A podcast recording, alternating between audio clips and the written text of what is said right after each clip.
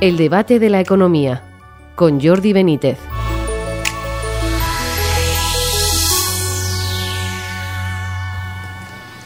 Bienvenidos al debate de la economía. La nueva subida del IPC ha confirmado lo que a nivel particular venimos notando todos los españoles, que la gasolina está más cara, que la luz vuelve también a estar más cara y que el coste de la cesta de la compra no para de subir.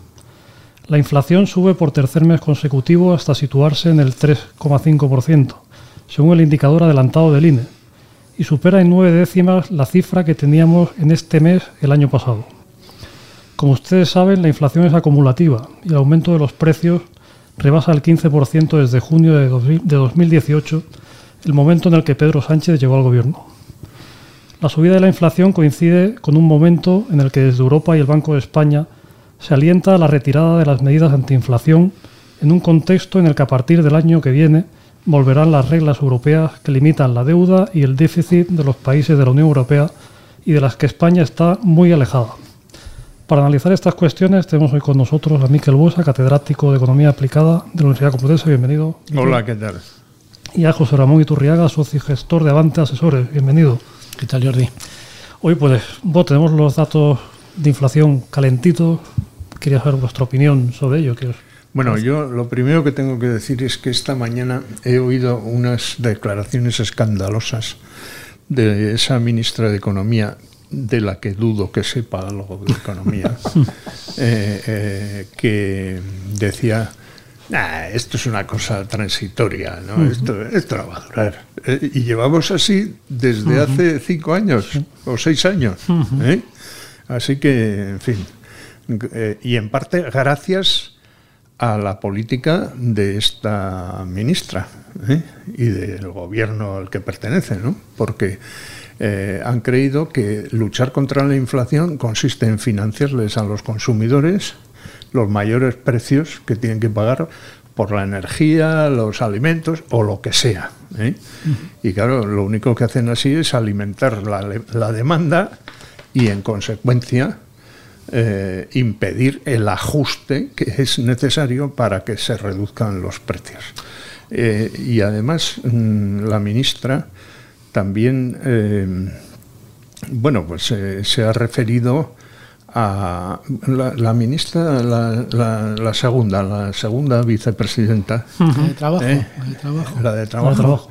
Se ha referido a que hoy menos mal que ha perdido la, la la investidura Feijó porque así podremos hacer políticas contra la inflación, o sea, más de lo mismo. Así que vamos al fracaso más rotundo, sin, bueno, el fracaso que ya lo tenemos presente, claro. José Ramón, ¿qué impresión? Bueno, la impresión, la lectura que hago es la de, la de por la parte de los tipos de interés, que yo creo que desde el punto de vista de los mercados, que es donde yo estoy más cerca, pues tiene más consecuencias, ¿no?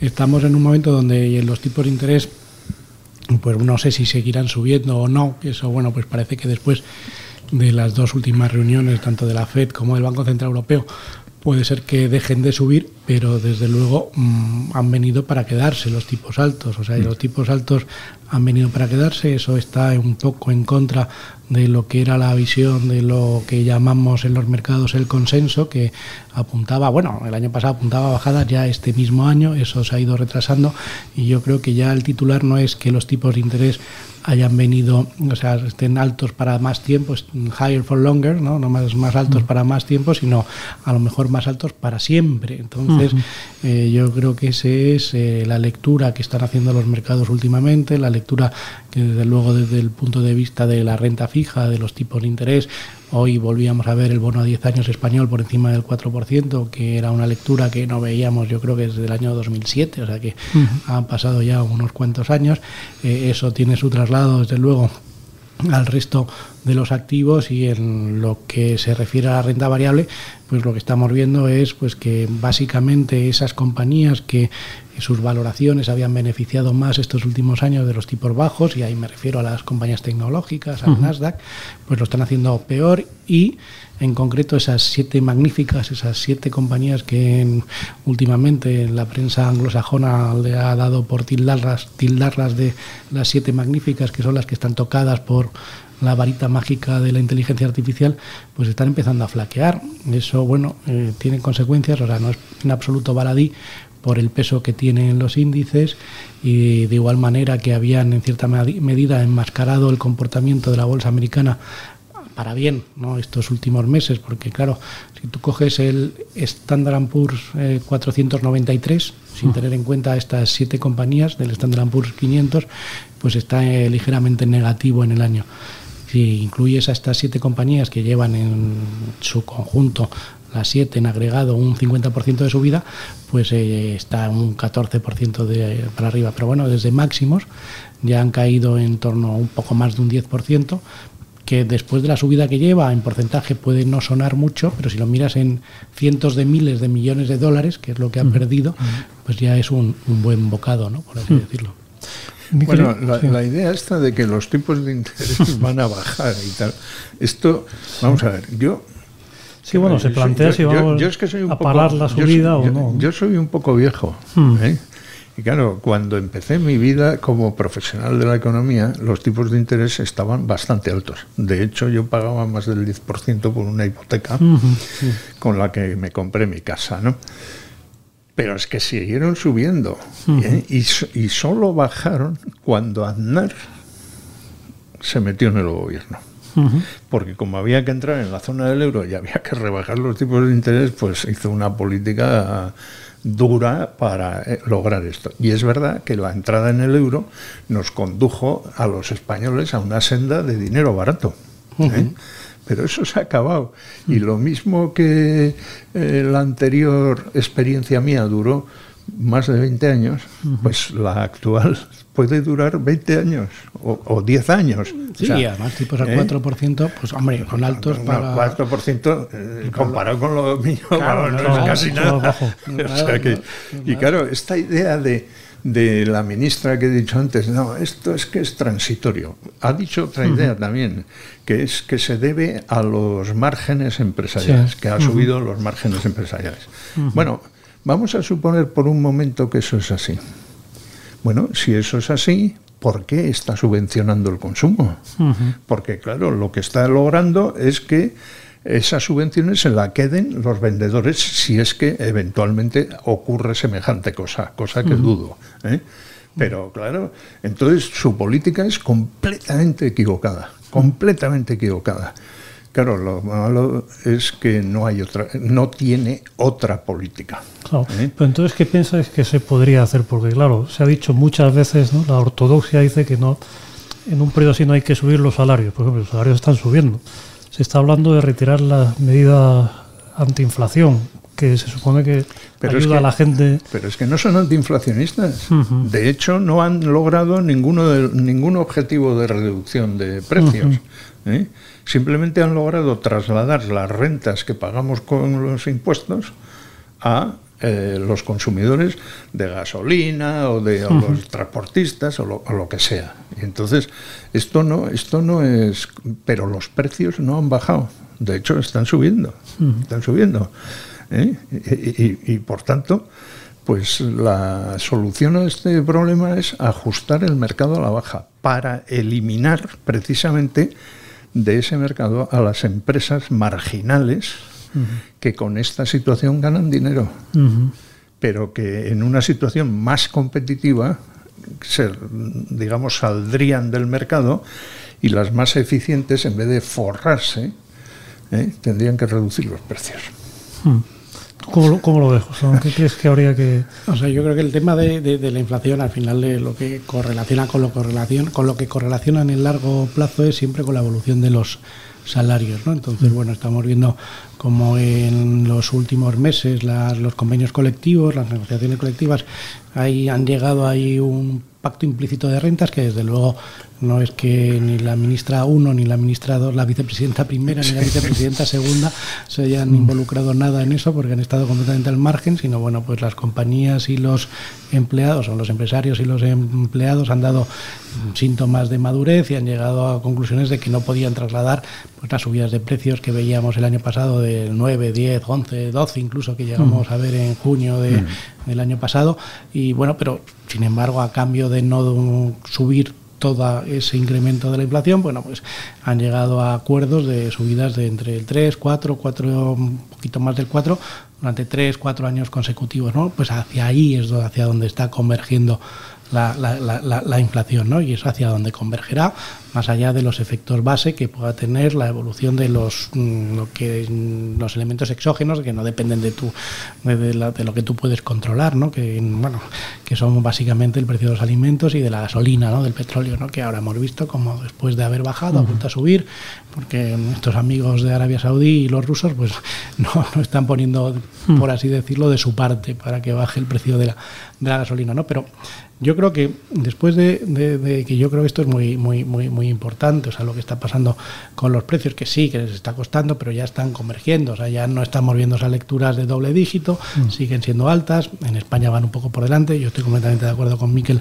que todas esas medidas que se adoptaron son son eh, contraproducentes en el mejor de los casos, pero yo creo que, eh, como dicen los modernos, eh, lo que tenemos es cambiar de pantalla, o sea, porque mm. lo de volver a la inflación del 2% con subidas de sueldos comprometidas para los próximos años de entre el 3 y el 4 eh, no es posible, o sea, mm. o, o, de verdad enfrías la economía mucho y entonces el dolor pues puede ser muy grande o empezamos a cambiar el objetivo de inflación. O sea, yo creo que una vez que se ha demostrado que eso es un tema más teórico que, que práctico, ¿no? que la tasa neutral de los tipos de interés está por encima de lo que pensábamos, que es algo que no lo fija el Banco Central, es algo que se infiere, ¿no? Es algo que, de, bueno, si hemos subido los tipos, pero eh, a, a, los niveles actuales de los tipos en Estados Unidos se sigue creando empleo, porque estamos viendo que se sigue creando empleo y los precios, bueno, pues están cayendo, pero tampoco están cayendo tanto, pues ese tipo neutral de tipos de interés que antes del 2007, antes de la gran crisis financiera, en Estados Unidos estaban por encima claramente del 4 y en Europa estaban por encima del 3, que luego después de la gran crisis financiera, pues en Estados Unidos se fueron al 1 y en Europa se fueron por debajo del 0, algo que no explican los manuales de economía, pues ahora han subido, ¿no? Porque hemos visto que mm, tras la subida tan brusca y tan rápida de los tipos de interés, pues la economía ha aguantado mejor de lo que se esperaba, porque ha aguantado mejor de lo que se esperaba, uh -huh. y los precios han corregido menos de lo que hubiéramos pensado que iban a corregir. Entonces, bueno, pues en ese dilema que es un complejo y es uh -huh. difícil, es el famoso conundrum este de Greenspan, pues eh, ahí, ahí se tienen que mover en aguas procelosas. Y yo, si fuese la vicepresidenta primera o la vicepresidenta segunda, guardaría un silencio un poco respetuoso, uh -huh. porque Hombre, se hacen fotos. Vamos a ver, guardarías un silencio porque preferirías que los demás no consideraran que es estúpido. Claro. Así de claro. O sea, es que es verdad. Uh -huh. O sea, aquí parece que los políticos tienen, tienen el campo abierto para decir cualquier bobada. Uh -huh. ¿eh? Como si fuera el descubrimiento de un gran de un gran economista al que le van a dar el premio Nobel el año que viene. Esto no puede ser. No sí, puede además ser. decir Tenemos... que todo va muy bien, o sea, que puede, puede haber Claro, cosas que sí, vayan bien y otras cosas claro, que no todo- vayan tan Todo bien. va muy bien, todo va muy bien. Mm. Vamos al supermercado y nos gastamos más dinero. ¿eh? Eh, incluso hay un montón de gente que para no gastarse más dinero lo que hace es reducir la calidad de su consumo. ¿eh? Y, y la puede seguir reduciendo. Pero claro, llegará un momento en que pasará hambre o cualquier cosa por el estilo, porque si vas reduciendo el consumo y, y vas ajustando y vas comprando cosas que son muy baratas y no sé qué, pues al final, ¿eh? Eh, menos mal que en este país hay sol, como vemos aquí en el estudio, y, y el sol produce optimismo, ¿no? porque si no, la tasa de suicidios, Oh. que no ha subido, ¿eh? Sería escandalosamente alta. Oye, pues se nos va acabando el tiempo, entonces quería preguntar un poco por horizonte, o sea, ¿qué horizonte manejáis en cuanto bueno, se está hablando de que la economía española se está desacelerando en esta segunda parte del año? Están por venir las reglas, la vuelta a las reglas fiscales, que a ver cómo se lleva a cabo. ¿no? ¿Qué escenario Bueno, veis? mm, yo, yo ya sabes que soy de los que prefiero no pronunciar por el, sobre el futuro, ¿no? Pero está claro que, vamos a un proceso de ralentización porque, claro, es que la demanda se ha debilitado. ¿eh? porque las rentas, eh, bueno, pues han disminuido, ¿eh? se han logrado mantener a veces el consumo reduciendo el ahorro, tirando de los ahorros y tal, pero es que eso todo tiene, tiene un límite, ¿no?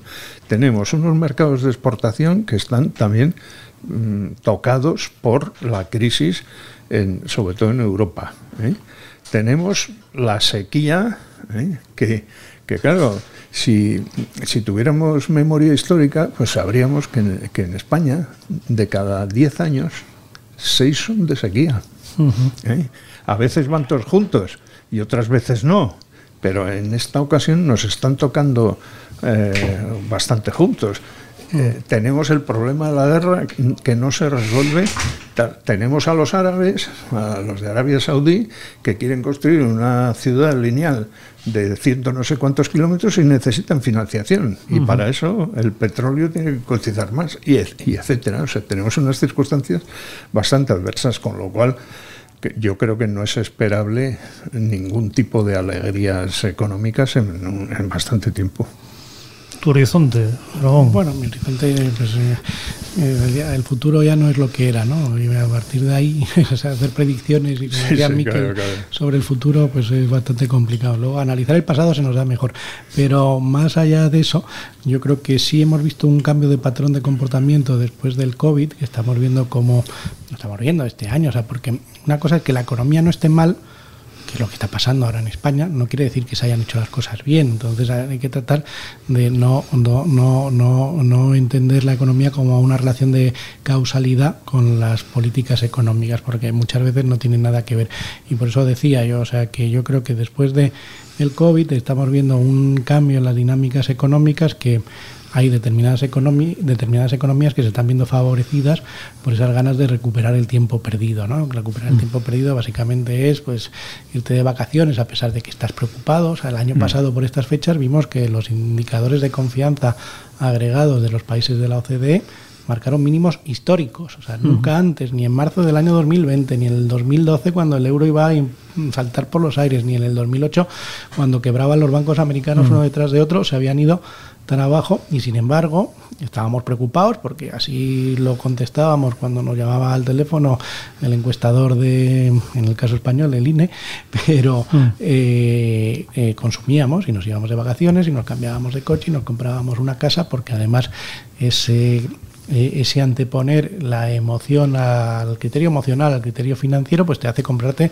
una segunda vivienda. Y es lo que estamos viendo estos dos, tres últimos años en la costa española, que está otra vez pues eh, disparada. Entonces, bueno, pues yo creo que es difícil entender bien lo que está pasando, pero desde luego eh, esta nueva estas nuevas dinámicas que han emergido después del COVID pues favorecen a las economías pues más expuestas al turismo, más expuestas al ladrillo y ahí España pues destaca, ¿no? Y además si tienes un punto de partida donde no tienes endeudamiento del sector privado, porque desde el 2008 lo que ha hecho el sector privado, familias y empresas no así el Estado, pero sí las familias y las mm. empresas, ha sido desendeudarse, pues te coge con un nivel de endeudamiento del sector privado bajo, que eso tiene su reflejo en la solvencia de los bancos, que es muy buena. si no mm. tienes deuda privada, no hay problema de solvencia de los bancos. Entonces, bueno, yo... Pero tampoco hay negocio.